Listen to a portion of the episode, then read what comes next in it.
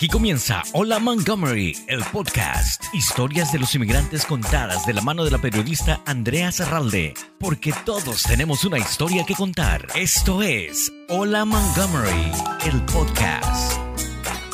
Hola, les saluda Andrea Zarralde. En estos momentos difíciles para todos. Sé que estamos atravesando un momento en la vida lleno de retos y a la misma vez enseñanzas. Esta crisis de salud mundial ha provocado sin duda cambios en nuestras vidas. El estudio de grabación del podcast está cerrado, pero no quería detenerme en traerles estas historias que ahora más que nunca nos inspiran, nos enseñan y de alguna manera nos transforman. Gracias por su apoyo, su paciencia y su tiempo. Me encuentro en este momento en el restaurante Cubanos en el corazón de Bethesda con sus propietarios José y Alexandra ellos, como muchos dueños de compañías hispanas, han tenido que sobrellevar la pandemia. Estamos en su restaurante que está vacío en hora de almuerzo. José, cuéntanos un poco cómo te sientes ver tu restaurante, estas cuatro paredes con tanto esfuerzo que ustedes montaron en este año justo antes de la pandemia y lo ves y no hay ni un solo cliente.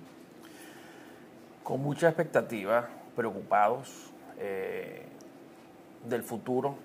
Esta pandemia nos ha tocado no pensar eh, en una, una semana, un mes, sino todos los días algo nuevo, todos los días una sorpresa. Te paras y dices, bueno, hoy voy, a hoy voy a hacer esto, pero resulta que no es así, eso no lo haces y resuelves otras cosas que día a día van ocurriendo. Eh, esto es un negocio que se montó con mucha, con mucha ilusión, es un negocio familiar, eh, el cual venía proyectado siempre sin contar lo de la pandemia. Eh, y bueno, aquí estamos, eh, sobreviviendo y confiando en que el futuro sea mejor, siendo positivos. ¿Cómo era este negocio el mes y medio que alcanzaron a abrir antes de la pandemia? Mira, superó nuestras expectativas gracias a Dios la gente, para la gente fue, fuimos muy bien recibidos por, por, la ciudad de Bethesda, por, la gente de Bethesda. Eh, vino más gente de la que nosotros suponíamos que quería venir y estábamos muy contentos, ya que, ya que este restaurante para nosotros poder abrirlo, por el tema de permisos, por el tema de, salir al, mercado con un buen producto, eh, tardamos más de lo previsto. Em, estábamos inicialmente para inaugurar en diciembre, pudimos inaugurar en febrero y bueno, estuvimos básicamente eh, abiertos al público un mes y dos semanas. Alexandra, tú eres mamá y tener su propio negocio es como tener otro bebé. Y este Cubanos en Bethesda es tu bebé. ¿Cómo te sientes tú al ver que este bebé comenzó a caminar y se tuvo que quedar quieto prácticamente? Bueno, mira, eso fue, fue y es, eh, ha sido bien triste, ha sido bien, bien difícil de afrontar. Todavía hay días que entro y lo veo vacío en los lunch y en los dinner y, y de verdad que se me arruga el corazón. Porque digo, fueron siete meses aproximadamente de lucha para poder abrirlo y se convirtió en agua y sal y es del alma. los primeros meses que cerramos, yo entraba y lloraba. Le dije a mi esposo, no vengo más, no vengo más. Eh, hasta que logramos abrir otra vez en abril, mayo, y fue cuando le dije, bueno, vamos a tener fe de que la comunidad nos va a ayudar, nos va a apoyar. Eh, ya la gente sabe un poquito más sobre esta enfermedad, esperemos que tengamos más receptividad. Bueno, y, y sí la tuvimos, pero con todo eso hay mucho miedo, hay mucha, tenemos, estamos en una población, Bethesda, donde no nos ayuda eh, mucha oficina, todo el mundo está trabajando de sus hogares y bueno, hemos, tenido esa limitación. Pero con todo eso aquí estamos en la lucha, en, en la fe, como dice mi esposo, en, en que todo va a pasar, en que todo va a mejorar.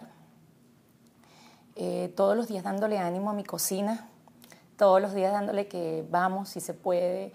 Pasamos tres, cuatro horas y no llega ni una sola llamada, ni un solo pedido y tranquilo. Vamos, vamos, vamos para adelante, si, vamos a salir de esto, ya estamos en la recta final. Es un día a día duro de, darle ánimos a todos. Ellos a mí, yo a ellos y nosotros dos dándonos ánimos constantemente de que vamos a lograrlo. ¿Qué tienes adentro para poder tener esa resiliencia? ¿Qué crees que te ha hecho tan fuerte para poder darte ánimo en medio de una crisis donde tú ves que tu propio negocio está manteniéndose de alguna manera, tratando de subsistir, pero que definitivamente pues no da lo que necesita para mantenerse? ¿Qué me da esa esperanza? Que tenemos un excelente producto, que tenemos una, excelente, una, una comida bueno, cada vez que entra un cliente, sus reviews son espectaculares.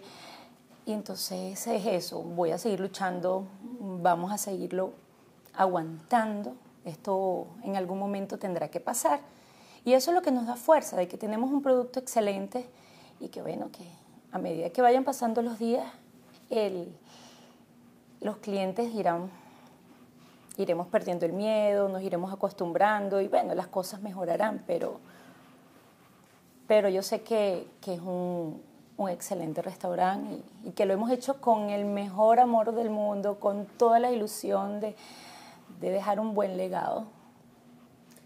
Yo me imagino, José, que tener montar un restaurante y hacer un negocio, porque cualquier persona que es emprendedora y tiene una empresa, tiene que ser una gran inversión. Me imagino que ustedes debieron haber hecho una mucha estrategia y una muy, una muy grande inversión en cubanos de Bethesda. ¿Te arrepientes? No, no, nunca, nunca, nunca. Eh, no sabíamos que, que, que, lo, que la pandemia venía, no, no contábamos con eso en nuestra estrategia, ¿no? Eh, pero bueno, nos tocó, nos tocó. Yo creo que tenemos que ser positivos. Yo creo que la vida continúa. Eh, ahorita en este momento, con todas las restricciones, que las apoyamos totalmente porque es un tema de salud. ¿okay? Si mañana eh, quieren que cerremos o, o, estima que cerremos, yo no soy médico, pero cerraremos. La idea es pasar todos sanos y vivos esta pandemia.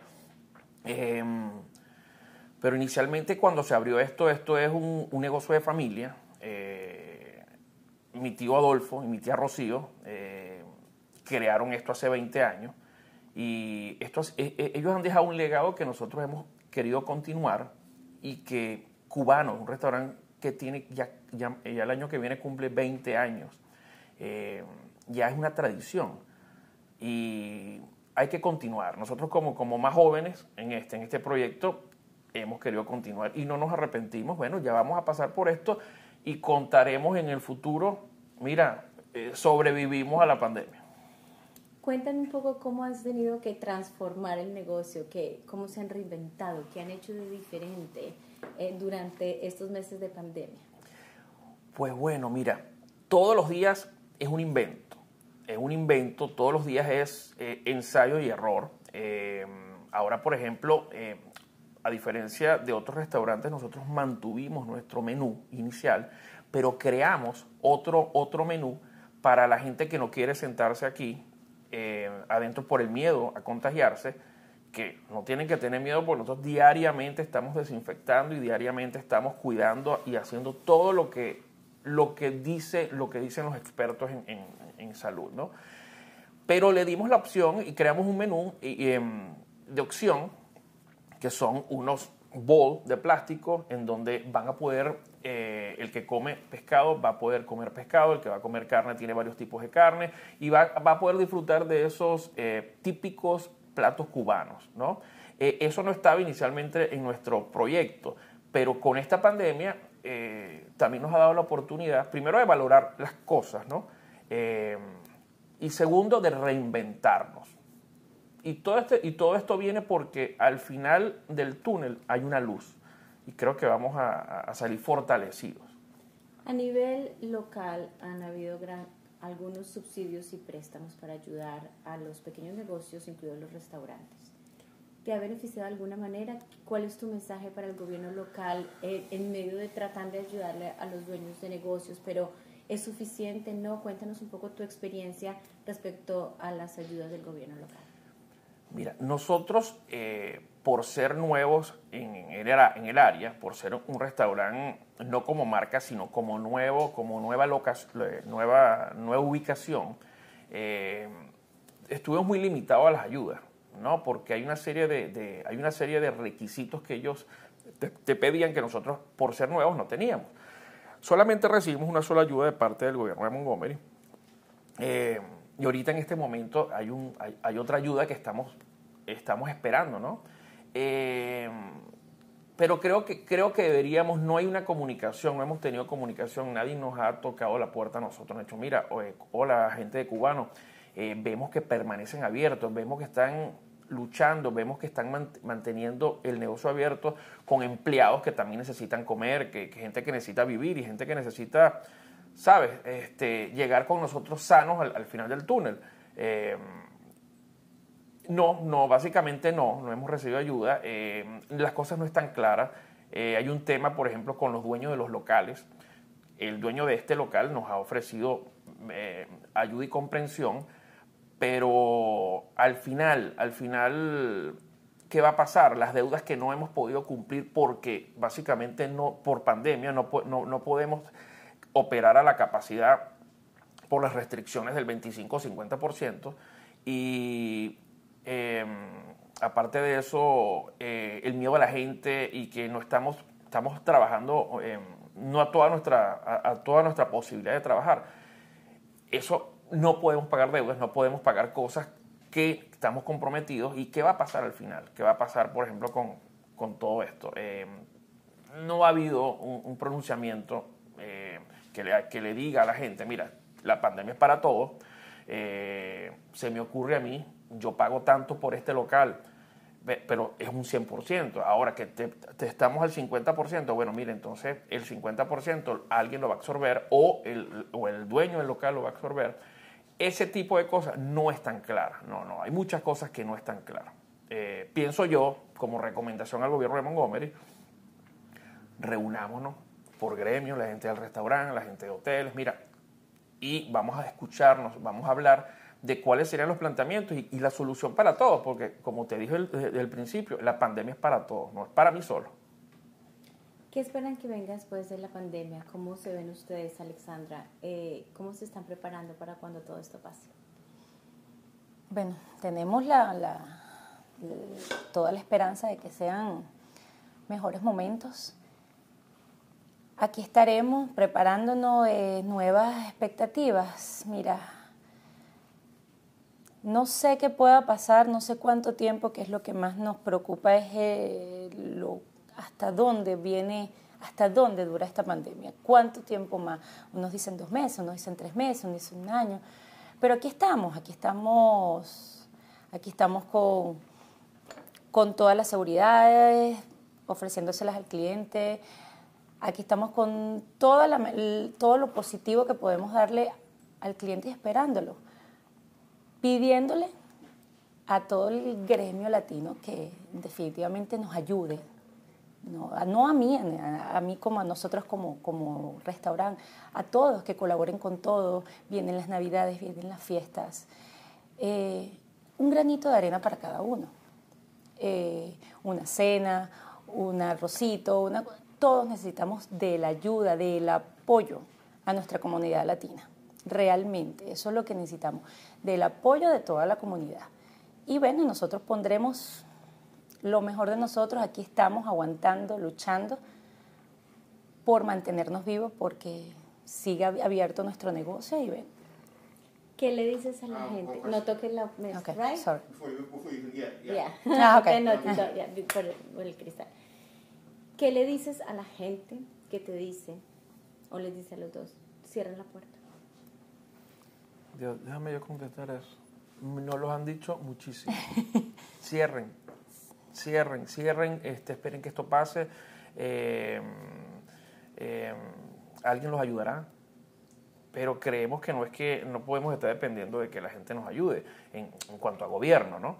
creo que todos debemos unirnos y, saber que esto va a pasar. Eh, esto va a pasar y que la gente va a querer seguir comiendo en la calle, la gente quiere vivir, la gente quiere pasear, la gente quiere salir, la gente no quiere más ponerse la máscara, la gente quiere respirar bien, eh, la gente quiere ver a los abuelitos, la gente quiere ver a sus familiares, eh, todo eso va a venir, todo eso va a venir, pero creo que tenemos que ser positivos, tenemos que ser positivos y permanecer abiertos. Quisiéramos, estamos abriendo a las 2 de la tarde, eh, horarios restringidos, pero no adaptarnos a la situación, más no, eh, más, más, no cerrar, más no fracasar. Creo que tenemos que seguir adelante. Tenemos, la vida continúa, la vida continúa. ¿Qué les ha enseñado esto? A valorar.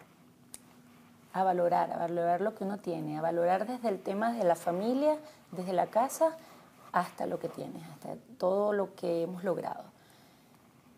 Esto para nosotros es un sueño y ahora los valoramos más de, que nunca.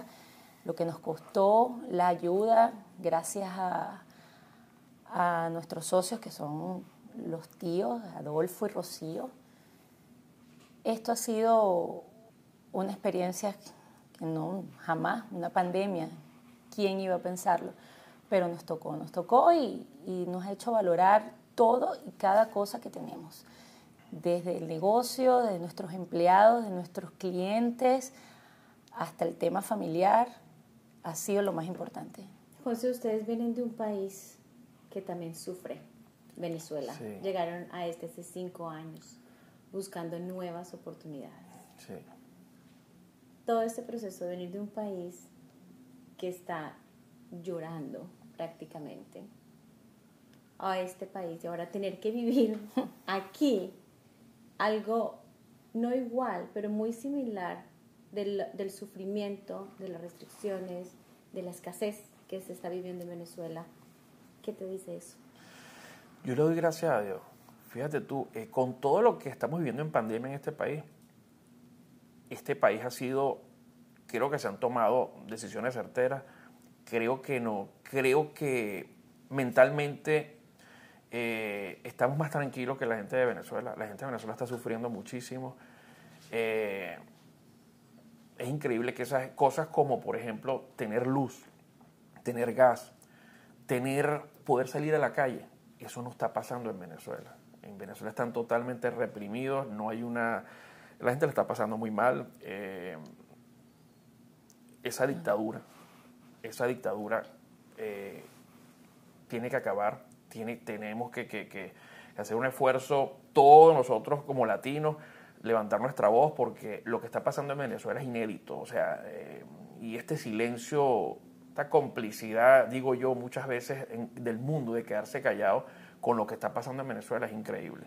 Eh, no quisiera estar en Venezuela ahorita, mi mamá está allá, eh, encerrada en su casa, mucha gente muriendo, no se dice. imagínate tú, yo, yo desde aquí sufro por ello y espero también que al final de esta pandemia o antes de eso haya un cambio en mi país. Un mensaje para Alexandra ya lo dijo y ahora te lo pregunto a ti, para la comunidad latina del área, que no los conoce, que no sabe lo que pasa detrás de esta puerta, que no sabe cómo están sufriendo ustedes la pandemia, del esfuerzo que les ha tocado tener este restaurante, y de la resiliencia que tienen para mantenerse a flote? Bueno, yo les dijera primero que bienvenidos. Mira, nuestros clientes latinos son los clientes más exigentes que, que podemos tener, porque el cliente latino es el cliente que conoce la comida, porque básicamente nosotros todos somos, estamos en la misma casa, hemos comido lo mismo siendo tú colombiana, yo venezolano, yo mi papá cubano, la, mamá de mi esposa española, eh, mi tía Rocío venezolana, mi tío Colacho eh, cubano-venezolano. La carne lo que cambia es el sazón, ¿okay? pero todos tenemos básicamente muy parecidos eh, esos sabores, em, que saben, que se criaron con eso. bueno, yo les digo que están bienvenidos, que necesitamos de ellos, em, que aquí esté su casa, que este negocio fue hecho con esa intención. De hecho, eh, la decoración es una casita en Cuba. La idea es que la gente aquí se sienta que está en Cuba. Esos cuadros que tú ves ahí, por cierto, en la pared, esa es la familia. Ahí está mi papá, recién nacido. Ahí, está, ahí están, lo, ahí están la idea de, de lo que nosotros queremos hacer. Que tú te sientas en familia, que comas en familia. Eso es, eso es este concepto nuevo. ¿Qué le dices tú a tus hijas? Mis hijas. Wow, qué pregunta. a mis hijas, a mis hijas lo que les he pedido es paciencia, porque mamá vive casi que el día completo en el restaurante.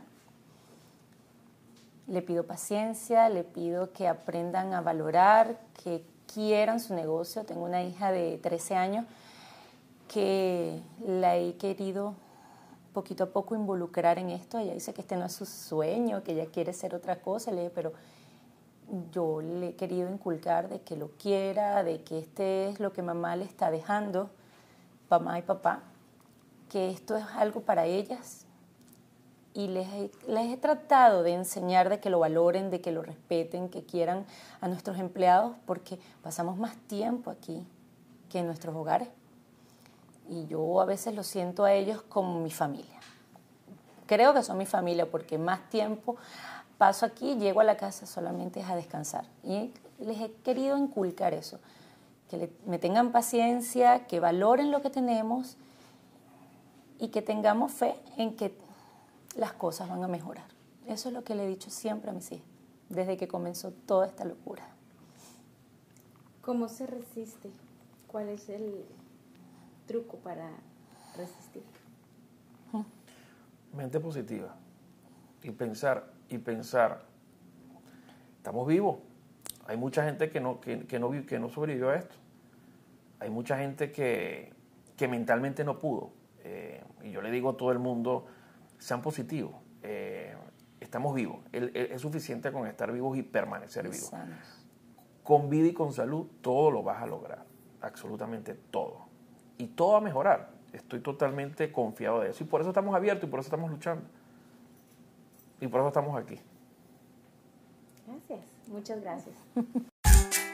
Gracias por su preferencia. Hola Montgomery, el podcast. Entrevistas diferentes que cuentan las historias de los inmigrantes. Conducido por Andrea Zarralde, quien invita a los protagonistas a contar sus historias. Una producción de Montgomery Community Media.